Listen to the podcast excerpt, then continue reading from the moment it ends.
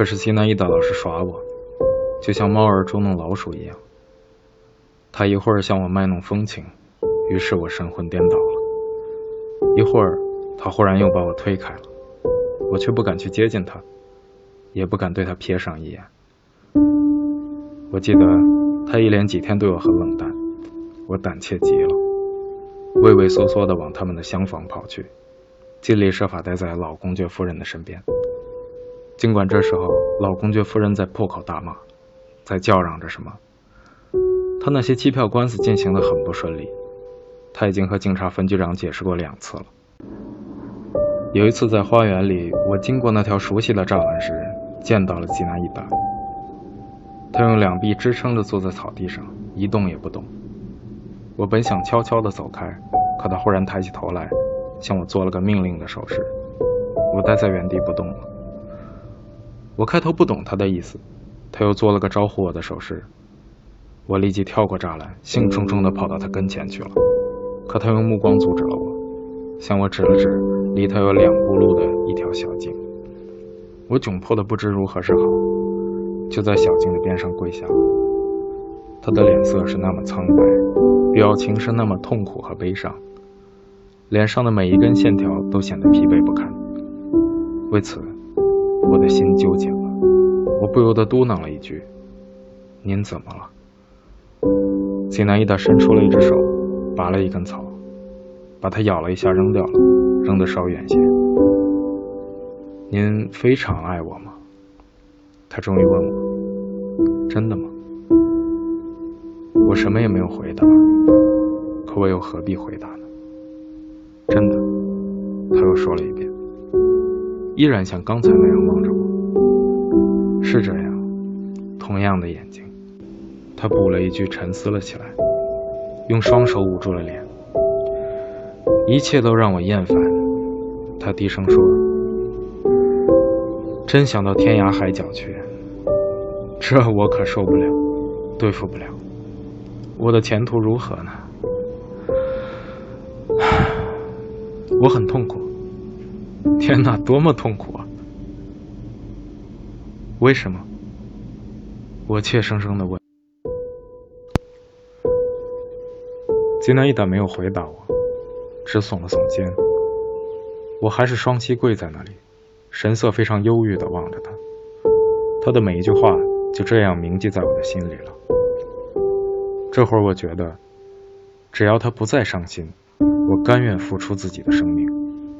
我望着他，虽然我还是不明白他为什么觉得痛苦，但我仍然活灵活现地想象得出。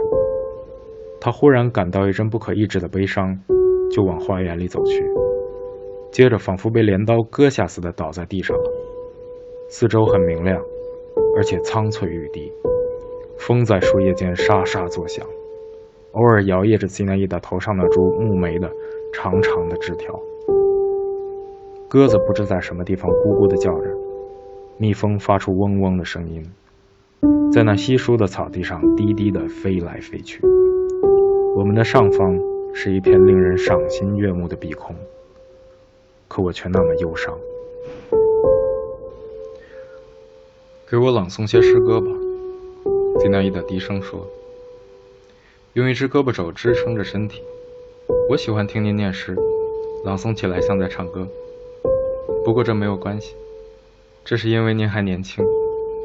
请给我朗诵《在格鲁吉亚的山岗上》。不过您先坐下。我坐下了，朗诵了在格罗吉亚的山岗上。他不可能不爱。吉娜伊达把这句诗也念了一遍。这就是诗的妙处。诗能把不存在的事物告诉我们，不仅比现有的更美，甚至更符合实情。他不可能不爱，心里想不爱，但不可能。他又沉默，全身蓦地抖动一下。站了起来，咱们走吧。麦德诺夫坐在我母亲那里，他给我带来了自己创作的一首长诗，可我就把它扔在那儿。他现在也很伤心，有什么办法呢？您总有一天会知道的。不过别生我的气。济南伊达急忙握了一下我的手，随即往前跑了。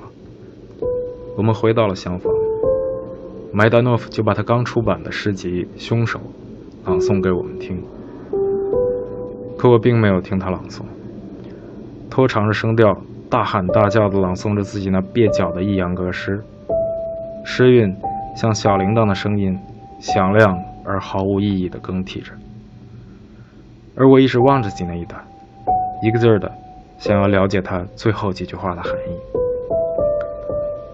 也许，莫非，有个神秘的情敌，出乎意料的征服了你。梅德诺夫忽然用鼻音大声朗诵着，我的目光和吉南伊达的目光碰上了，他埋下了眼睛，两颊绯红。我看到他脸红了，又惊又怕，浑身发冷。我为他早就醋劲大发，但只是在这一瞬间，我的脑海里才闪过他已坠入情网的念头。天哪，他有意中人了。